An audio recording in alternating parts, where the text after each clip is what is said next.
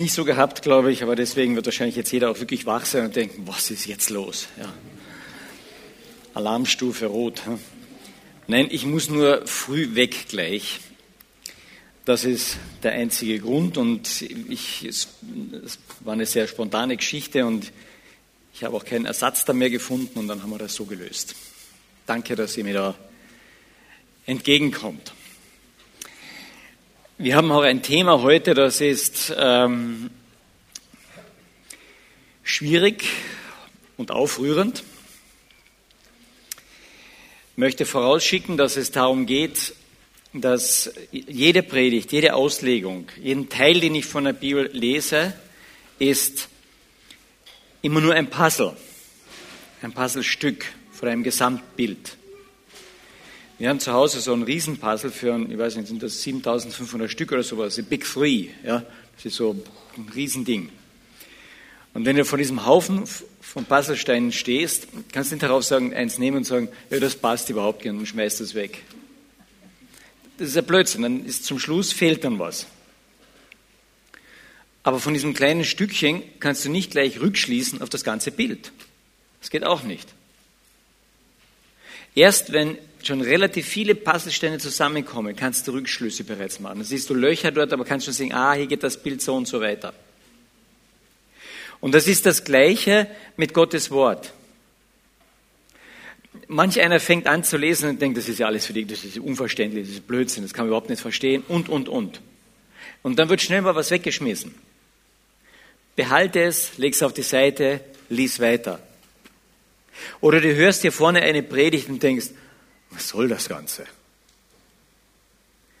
Legst ein bisschen auf die Seite, hör weiter zu und irgendwann passt dieser Puzzlestein. Und wenn du heute bei dieser Predigt denkst, ist aber sehr einseitig, dann denk an dieses Bild. Es ist ein Puzzlestein, aber es ist ein wichtiger. Es geht heute um dieses Thema Gericht Gottes ein Stück weit. Heiligkeit Gottes. Wir sind in der Serie bei Elia drinnen und der Elia war der Mann des Feuers.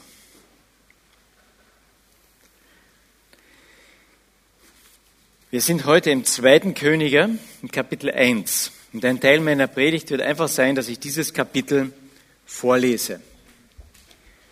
Elia, ein Mann Gottes, sein Wort, also sein Name bedeutet schon eine Predigt, mein Gott ist der Herr.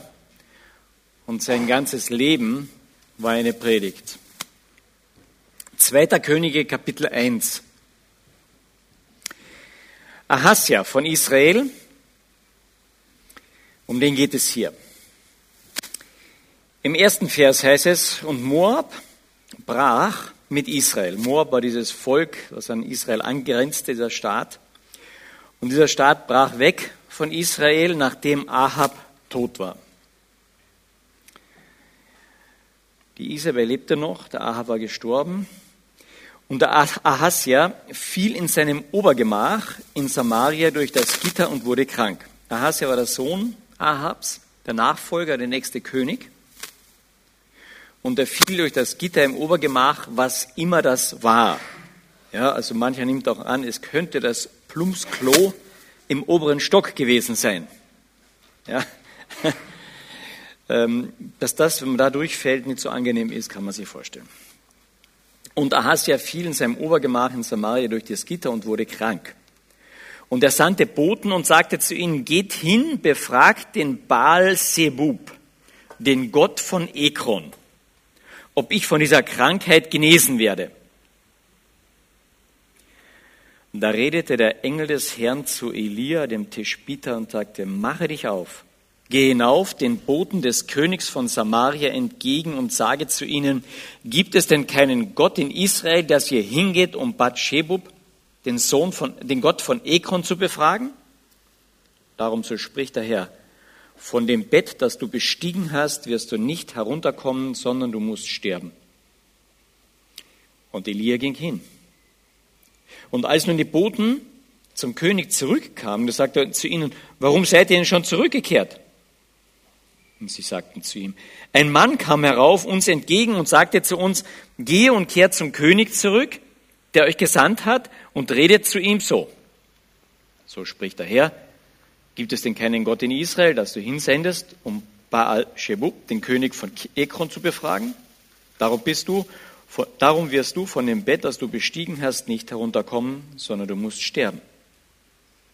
Da sagte der König zu ihnen, wie war das Aussehen des Mannes, der euch entgegenkam und diese Worte zu euch redete? Und sie sagten zu ihm, es war ein, ein haariger Mann, bekleidet mit einem Hüftgurt und gürtet mit einem ledernen Schurz. Dann sagte er, das ist Elia, der Tischbieter. Und er sandte nun zu ihm, zu diesem Elia sandte er nun einen Obersten, über 50 Mann und seine 50 Leute. Und der ging zu ihm hinauf und siehe, Elia saß auf dem Gipfel des Berges. Da sagte zu ihm, Mann Gottes, der König sagt, komm herab. Elia beantwortete und redete zu dem Obersten über 50 und seine Männer, wenn ich ein Mann Gottes bin, dann fahre Feuer vom Himmel herab und fresse dich und deine 50 Mann. Und da fuhr Feuer vom Himmel herab und fraß ihn und seine 50 Mann. Der König sandte nochmals zu ihm einen anderen Obersten über 50 und seine 50 Männer.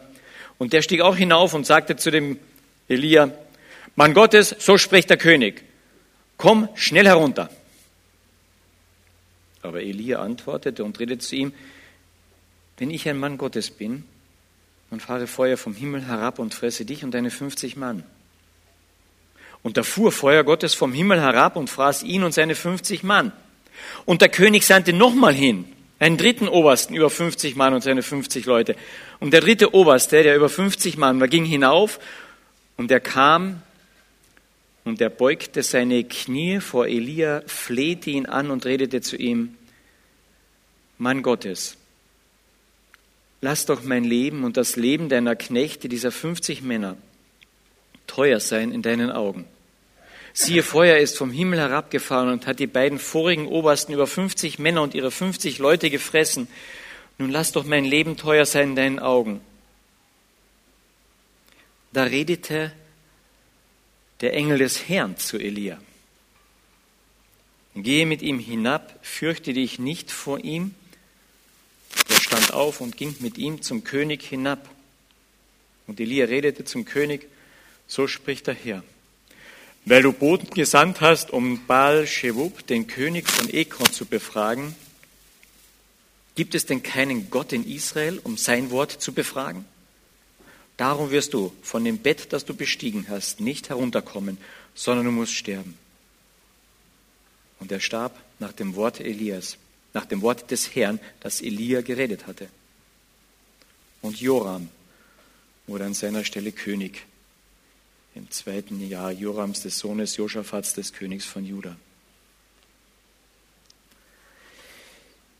Ein Abschnitt, wo manchmal einer oder der andere, wenn er im Alten Testament liest, sagt, pff, also hier höre ich auf zu lesen.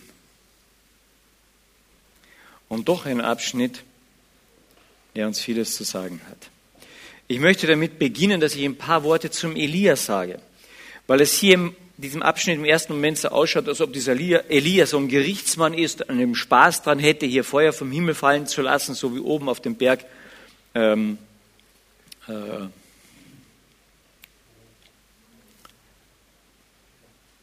Sag's laut. Karmel. Das Wort war weg. Danke. Oben auf dem Berg Karmel. Aber das war's nicht. Elia war ein Mann mit gleichen Emotionen und Gemütsbewegungen wie wir. Der vor den König hintrat, auf dem Berg Karmel war, der Angst hatte, der begeistert war, als Gott ihm einen Erfolg gibt der von Furcht getrieben war, als es um sein Leben ging, der total frustriert war, als er das Resultat den Bach runtergehen sieht und sagt, ich möchte nur noch sterben.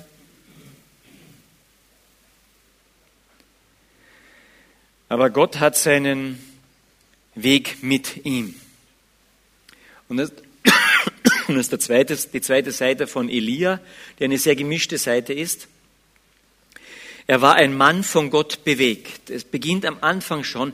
Das Wort des Herrn kam zu Elia und dann ging er zu dem König. Das Wort des Herrn kam zu dem Elia und da ging er an den Bach Krit.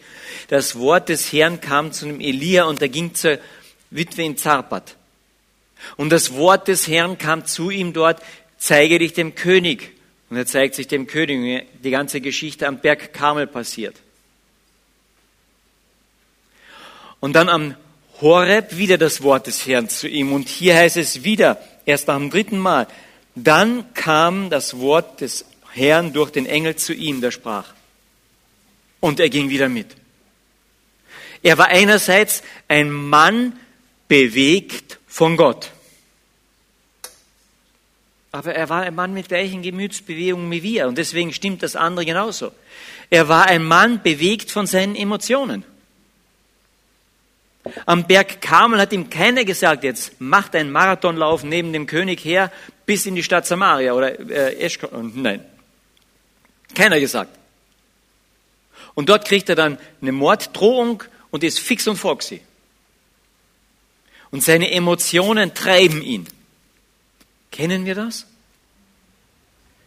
Ich muss hier handeln. Ja? Alle Türen gehen zu. Ich muss. Kennen wir das? Und dieses Zurückfragen an Gott hat gefehlt und endet eigentlich in einer Anklage bei ihm. Er war ein Mann von gleichen Gemütsbewegungen wie wir. Und er war ein Mann, der eben von Menschen genauso bewegt werden konnte, nicht nur von seinen Gemütsbewegungen, von seinen Umständen. Boah, der König zieht jetzt hinauf in die Hauptstadt oder in die Stadt, um wirklich zu verkünden, was alles passiert ist. Und dann bewegt ihn nicht der König, sondern die Königin, die sagt, und morgen ist dein Kopf hier. Kennen wir das? Von Menschen bewegt? No, ich schon. Was glaubst du, wenn du heute hinausgehst und in deinem Fach unten liegt? Ja? Landeshauptmann von Klagenfurt, Herr Kaiser, ist heute um 1 Uhr bei dir zu Hause. Dann stehst du in den Zettel und sagst, na soll er doch. Du wirst sehr schnell bewegt werden. Sehr flott. Und je nach den Umständen werden wir häufig auch von Menschen bewegt. Und wir alle kennen das. Wir dürfen aber immer wieder zurückfinden zu dem, dass wir von Gott bewegt werden. Und das Tolle ist, das finde ich beim Elia so schön, er war wie wir, von Emotionen bewegt, von Menschen bewegt, von Gott bewegt. Und Gott sagt nicht nur, ihr seht, hau ich irgendwann einmal den Deckel drauf, sondern hat immer wieder seinen Weg mit ihm. Aber Elia sucht auch dann immer wieder Gott. Und zwar, ob er von Menschen bewegt wurde, ob er von seinen Emotionen bewegt wurde. Er sucht immer wieder Gott. Er klagt sein Leid an Gott. Wenn du frustriert bist, wenn du kaputt bist, wenn deine Emotionen mit dir durchgehen, ob in Zorn oder in Trauer oder was immer es ist, lass es raus. Ist doch hochpsychologisch heute. Nein, lerne es zu kontrollieren. Hochevangelikal. Und die Bibel sagt weder das eine noch das andere sondern die Bibel sagt, bete deine Emotionen zu Gott hin. Warum haben wir eines der längsten Bücher in der Bibel, die Psalmen? Deswegen. Ein großer Teil der Psalmen ist Emotionen zu Gott gebetet. Geh mit deinen Emotionen zu Gott. Der Elia hatte das gelernt. Und dann führt ihn Gott wieder zurück an die Plätze, wo er aufgehört hatte, auf ihn zu hören. Wo sitzt Elia, als diese 50 Männer ihn finden? Oben auf dem Berg. Und wenn wir Zusammenhang sehen, ist das mit aller, allergrößter Wahrscheinlichkeit der Berg Karmel. Dort, wo er aufgehört hatte, wo seine Emotionen jung übergingen und mit seinen Emotionen zu Gott ging, Gott bringt ihn zurück wieder auf diesen Platz. Er saß auf diesem Berg. Elia, ein Mann so wie wir. Und noch etwas. Der saß nicht oben auf dem Berg und sagte, Feuer soll kommen und euch verbrennen. Du, wenn du einmal gesehen hast oder nur eine Ahnung davon hast, was es bedeutet, wenn ein Mensch von Feuer verbrannt wird, dann wünschst du dir das nie mehr zu sehen. Nie mehr. Und Elia war ein Mensch von leichten Gemütsbewegungen. Der ist nicht dort gesessen und hat gesagt, jetzt lassen wir einmal 50 Leute verbrennen. Das ist irre.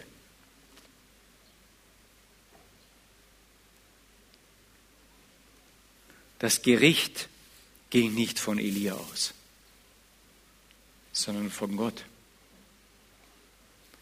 Aber Elia war das Sprachrohr Gottes. Elia war ein Stück ein, der Vertreter Gottes für das Volk. Und jeder wusste es. Und das sind wir beim zweiten Teil. Eins weitergehen. Elia, ein Mann Gottes, eins weiter, von dem alle etwas wussten. Sie wussten, dass Gott durch diesen Mann redete. Das war im ganzen Volk bekannt. Ich meine, der hat gebetet, hat gesagt, es regnet nicht und drei Jahre regnet es nicht. Es ist eine irre Hungersnot. Und dann betet er wieder und es regnet. Und dann diese Auseinandersetzung auf dem Berg kamen. Jeder wusste, dieser Mann ist ein Mann Gottes, Gott redet mit ihm, Gott redet durch ihn. Und dann ist dieser König, der sagt, und ich befrage nicht den, durch den Gott redet, sondern ich befrage den Götzen aus dem Nachbarstaat, den Baal Shebub.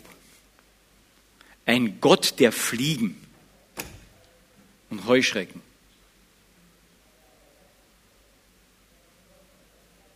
Hat der König keine Ahnung gehabt? Doch, er kannte den Elia. Der kriegt eine Kurzbeschreibung von diesem Mann, wer sofort ist der Elia. Dieser König wusste ganz genau Bescheid. Er wusste, dass Gott durch diesen Mann redet.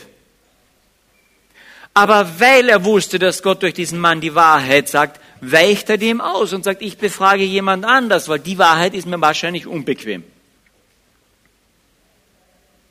Und das ist etwas, was sowas von modern ist. Kennt ihr das? Ihr lest durch die Bibel und dann denkt ihr, das kann aber nicht wahr sein. Und was macht man dann? Dann liest man andere Bücher dazu, gell? Anstatt zuerst die Zusammenhänge in der Bibel dort zu lesen. Aber es gibt auch so viele Probleme, da steht ja gar nichts in der Bibel drüber. Also nehmen wir andere Dinge her. Wir nehmen so viel anderes an Wahrheiten, Anführungszeichen, her, bevor wir das Wort hernehmen. Ja, das sagt darüber nichts aus. Und wenn mir das jemand sagt, meine erste Frage oder meine Hauptfrage zurück sollte eigentlich sein, okay, und wie oft hast du es durchgelesen? Ganz durch, meinst du? Sagen, ja, ganz durch. Ja, ganz durch kann man das ja gar nicht lesen, das ist viel zu dick und die, die Seiten sind ja so dünn und es ist so eng beschrieben und, und, und. Dann sage ich, ja, aber dann zu sagen, da steht nichts über dein Thema drinnen und du hast gar nicht ganz durchgelesen. Wisst ihr, über die Wahrheit zu sprechen und dann zu sagen, da steht nichts drinnen, aber es nicht kennen, das ist irgendwo. Puh. Ich weiß nicht, wie es euch geht, wenn ihr ein neues Gerät kauft. Ja? Und das ist ja sowas von übersichtlich. Und ich weiß, ich bin ja Techniker schließlich von meinem ersten Buch, ich weiß sofort, wie es funktioniert. Und irgendwo steckst du dann und denkst, warum tut es nicht so, wie ich will? Ja, und nach vielen, vielen Versuchen, nachdem du in dir die ganze Wahrheit gesucht hast, fängst du an, die Gebrauchsanleitung zu lesen. Das schon mal gemacht? Ja, das ist so hm, demütigend, gell? Du, und wenn du mit dir oder mit deinem Umfeld oder mit deinen Kindern und deinem Ehepartner nicht zurechtkommst, dann suche ich zuerst in mir. Ja? Der muss doch genauso funktionieren wie ich.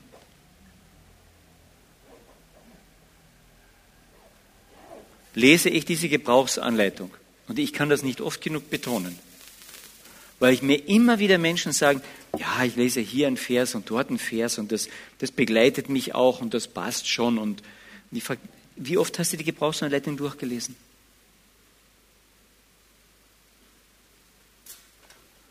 Ja, sie ist nicht immer bequem. Aber es ist die Wahrheit. Mein Wort ist die Wahrheit, sagt Gott. Und im Hebräischen ist Wahrheit und Wirklichkeit zusammen. Das ist bei uns oft zwei auseinander. Gell? Ich habe das als Wahrheit erkannt. Aber ich richte mich nicht danach. Das ist für einen Hebräer eigentlich undenkbar. Und genau das spricht hier Gott an. Du weißt die Wahrheit und gehst woanders hin, um Auskunft über dein Leben zu bekommen und über dein Sterben. Was glaubst du, dass das für ein Beispiel war für das ganze Volk? Der König, der um die Wahrheit weiß, wo er sie bekommen kann, geht dorthin, wo Lüge verbreitet wird.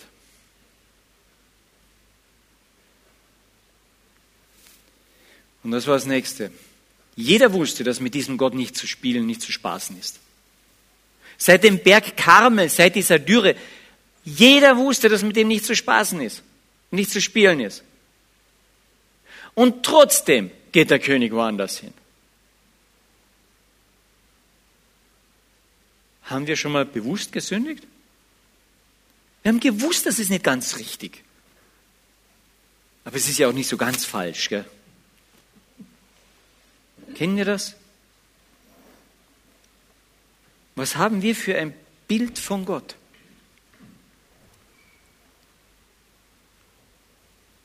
Ich denke manchmal, wir wissen so ganz genau, was richtig und was falsch ist. Was Gott vorhat. Und dann hören wir mal unsere eigenen Gebete an, wie genau wir Gott vorschreiben, was er zu tun hat. Herr, morgen habe ich dieses Treffen.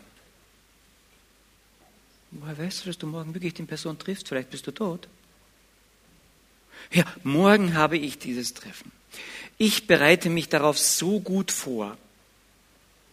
Herr, ich brauche, dass du sein Herz vorbereitest, damit er dann diese Entscheidung treffen kann, die wir bereits vorbereitet haben.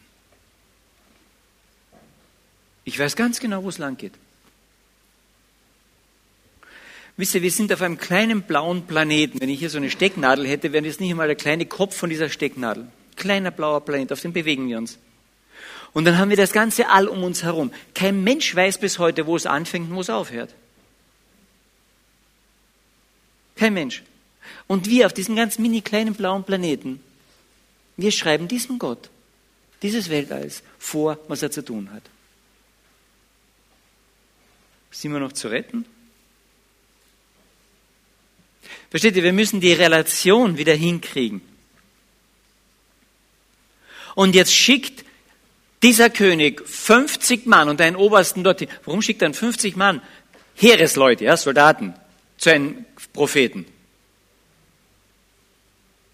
Weil er sicher gehen will, dass dieser Prophet vor ihn kommt, wenn der so redet. Der will auf Nummer sicher gehen. Ich hole mir den Mann, das Sprachrohr Gottes zu mir. Darüber kann ich bestimmen. Ich bin der König. Um da ganz sicher zu gehen, schicke ich 50 Mann. Und dann sagt dieser Oberste, Mann Gottes, komm runter. Und dann sagt der Elia, wenn ich ein Mann Gottes bin, dann renne ich nicht auf deinen Befehl. Das habe ich gelernt. Ich renne, wenn das Wort Gottes zu mir kommt. Und wenn ich ein Mann Gottes bin, dann kannst du Gott nicht befehlen. Wenn du anfängst, Gott zu befehlen, stehst du unter dem Gericht. Denn Gott befiehlt dir. Und er sagt, wenn das so ist, wenn ich noch ein Mann Gottes bin, dann stehst du unter dem Gericht Gottes. Und es fällt Feuer vom Himmel. Und der König kann das nicht fassen. Sagt er, das war ein Unfall, war ein Pyromane unterwegs. Irgendein Feuerwerkskörper, der losgegangen ist. Oder sonst irgendwas. Und er schickt es noch einmal. Du, und spätestens nach dem zweiten Mal hätte der König wirklich draufkommen können, hallo, ich bin, ich liege hier irgendwo falsch. Aber der König kommt nicht drauf, er schickt ein drittes Mal. Ich bin der König, ich setze durch, was ich durchsetzen kann. Ist manchmal unser Gebet wirklich Treue im Gebet oder ist es Sturheit? So muss es sein. Ich bleibe dran. Oder könnte es sein, dass der Gott sagen möchte, hallo, meine Wege sind nicht deine Wege. Der König begreift es nicht, aber der dritte Oberste von diesen 50, der begreift es. Den Großen und den Weisen, die begreifen es oft nicht. Aber den Kleinen und den Geringen, die begreifen es oft besser. Und dann kommt dieser Oberste, der gelernt hat zu befehlen auch und befehlen zu gehorchen, kommt hin und beugt seine Knie und wirft sich vor diesem Elia, vor dem Mann Gottes nieder. Er spricht ihn genauso an, aber er glaubt es. Die anderen zwei sprechen den Mann Gottes genauso an, aber glauben es nicht. Wie oft sprechen wir Gott an als Gott und Herrn und glauben es nicht? Und dieser Mann liegt vor dem Elia und sagt, hab Erbarmen. Ich bin ausgeliefert. Ich bin ausgeliefert. Und das ist das Einzige, wie wir eigentlich vor Gott kommen können. Ausgeliefert. Er ist Gott. Glaubt mir wirklich, dass wir auf diesem kleinen blauen Stecknadelköpfchen stehen können und Gott manipulieren? Ich finde es eine, bis heute eine tolle Geste, wenn in der katholischen Kirche der Priester geweiht wird. Dann liegt der Priester vorne ausgebreiteten Armen, Gesicht nach unten im Altarraum. Ich bin Gott ausgeliefert. Wann lagst du das letzte Mal vor Gott und hast gesagt, Herr, auf deiner Barmen hin, ich bin dir ausgeliefert, du bist Gott. Du bist Gott.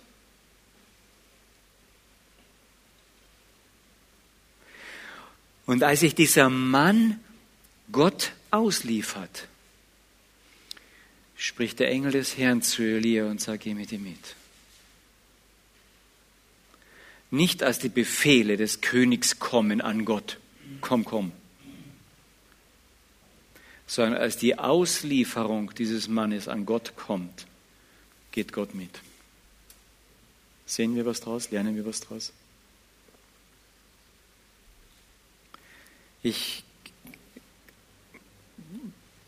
kann nur anklopfen bei mir und bei dir, darüber nachzudenken. Wie weit versuche ich Gott und Jesus Christus zu instrumentalisieren für meine Vorstellungen und Wünsche? Und wie weit stehe ich diesem Gott total zur Verfügung für seine Vorstellungen und Wünsche? Kennt ihr diesen Kampf innen? Ich weiß doch, was gut ist für mich und für meine Nächsten. Weißt du das wirklich?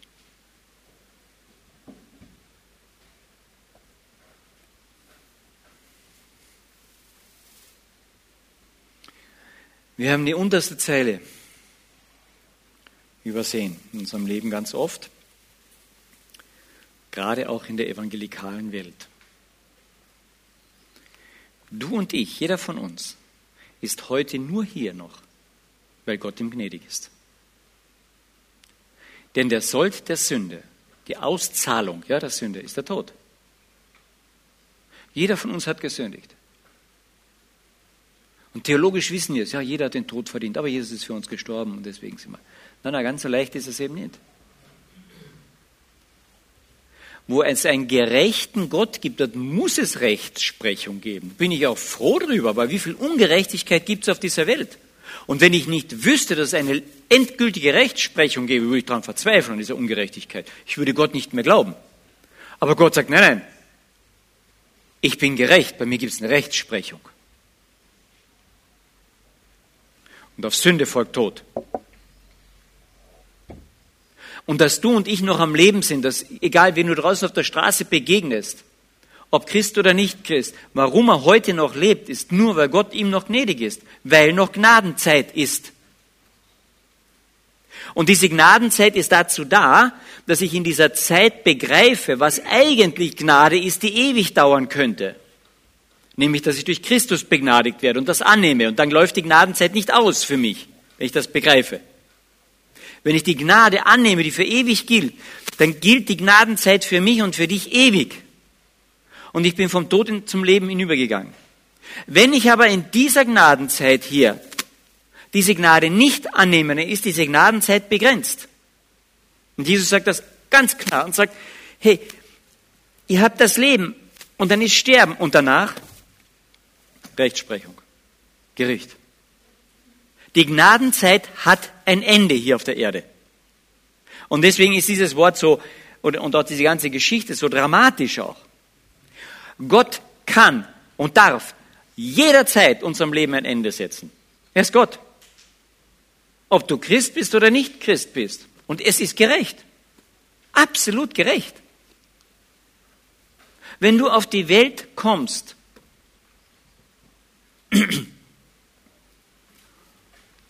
und deine Eltern schon der, auf der Fahrt vom Krankenhaus nach Hause einen Unfall bauen und das kleine Baby stirbt, das ist gerecht. Wir werden in Sünde geboren, in Sünde empfangen. Die Zielverfehlung, die kriegen wir mit in diese Welt. Wir haben kein Recht zu leben. Wir haben kein Recht.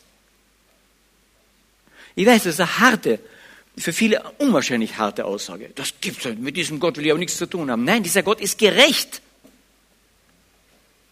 Deswegen gibt's die Rechtsprechung. Ich habe kein Recht vor diesem Gott mehr. Das Recht liegt bei ihm. Ich kann auch nicht zu einem Richter gehen oder zum österreichischen Staat gehen und wir haben das bürgerliche Gesetzbuch, ja, ich habe sogar zu Hause stehen und dann kann ich sagen, tut mir leid, aber das Gesetz, mit dem bin ich nicht einverstanden, ich mache es anders. Ja? Du sollst nicht töten. Nein, nein, für mich gilt, drei Leute darf ich in meinem Leben töten. Punkt. Aber das ist so, wie ich mit Gott oft umgehe. Ja, das darf ich schon noch machen. Das Recht ist auf seiner Seite, nicht auf meiner. Er kann jederzeit die Gnadenzeit beenden. Jederzeit. Und er hat recht. Puh, und das ist die Botschaft, die hier drin liegt. Aber, und das, das ist das, die großartige Geschichte, bei Gott ist Gericht und Gnade, beides.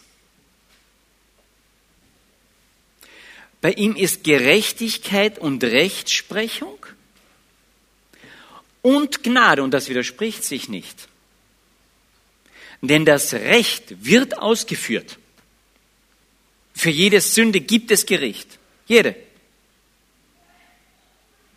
Und für die Sünde ist Gericht bereits ausgeübt worden.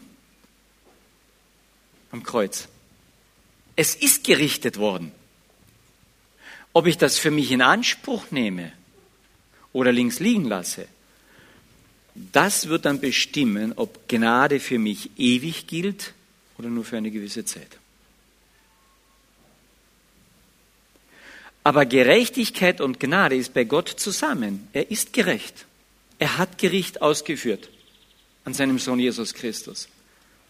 Versteht ihr, das ist ja ein Bild auf Jesus Christus hin. Da ist Feuer vom Himmel gefallen. Nur es hat hier nicht uns 50 oder 80 oder wie viel wir heute hier drin sind getroffen, sondern dieses Feuer des Gerichtes, das uns hätte treffen sollen, hat seinen Sohn Jesus Christus getroffen. Gericht ist passiert.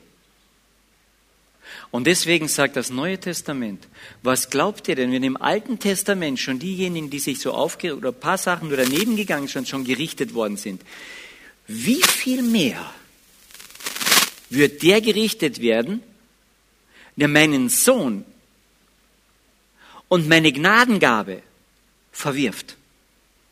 Wie viel mehr?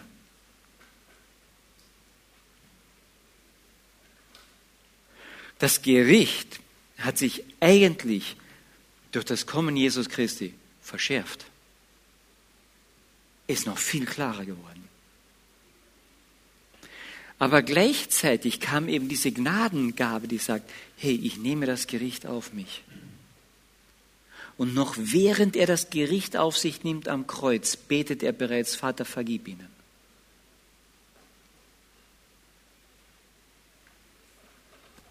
Das ist Gnade. Und als dieser Oberste über 50 vor diesem Elia, vor dem Mann Gottes, letztlich vor Gott liegt und sagt, der Herr sei mir Sünder gnädig, erntet er das Leben. Und als der Pharisäer im Tempel steht und sagt, Herr, ich danke dir, dass ich nicht so bin wie dieser Zöllner da. Ich danke dir, dass ich brav bin und jeden Sonntag in die evangelikale Kirche in Klagenfurt gehe und in nicht so viel Sünden gefallen bin. Schaut Gott ihn nicht an. Wo der Pharisäer sagt, ich weiß, wo es lang geht. Herr, ich weiß. Schaut Gott ihn nicht an. Aber als der Sünder, der Zöllner, der daneben steht, nicht einmal getraut, seine Augen aufzuheben, weil der Pharisäer betet so. Und der Zöllner dort steht und die Augen nur sagt, Herr, sei mir dem Sünder gnädig. Ich bin ausgeliefert.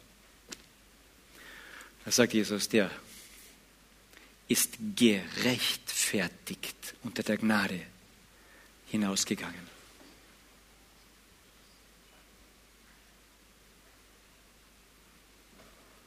Verstehen wir den Zusammenhang?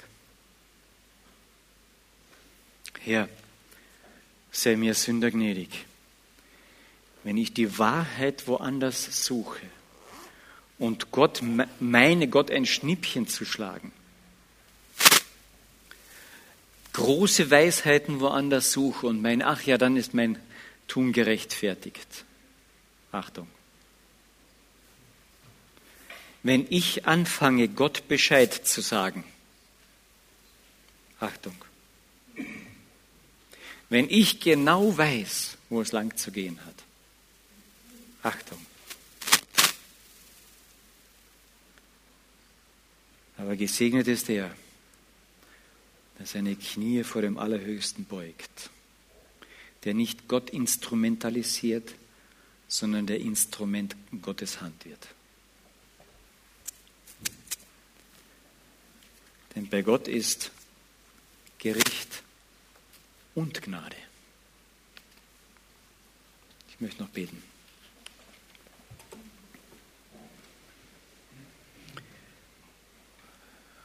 Vater im Himmel, wenn, wenn ich nicht sehen würde, wie das Gericht vollzogen ist an deinem Sohn, dann hätte ich nur Angst und Panik, in deine Gegenwart zu kommen. Aber weil das Gericht vollzogen worden ist an deinem Sohn. Ich glaube das. Ich möchte das für mich immer wieder neu in Anspruch nehmen. Komme ich zu dir und sage Vater und danke dir für deinen Sohn. Jesus Christus, danke, dass du für mich gekommen bist und dieses Gericht auf dich genommen hast. Und deswegen die Gnade, darf ich in Anspruch nehmen.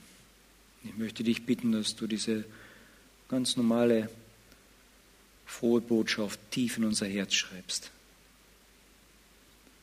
Und wir aus tiefer Dankbarkeit, wir uns dir wieder neu hingeben und sagen, Herr, mach mit mir, was du möchtest. Solange ich in deiner Hand bin, bin ich am richtigen Platz, bin geborgen. Herr, bitte beweg du mich.